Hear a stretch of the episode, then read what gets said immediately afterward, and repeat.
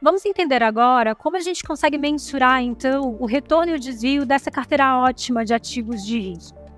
Quais são os índices, medidas que nos ajudam a mensurar qual é essa carteira?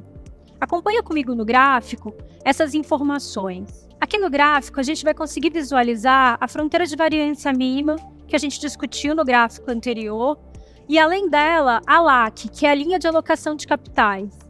Essa linha de alocação de capitais nos ajuda a mensurar, a encontrar qual é a nossa carteira ótima de ativos de risco.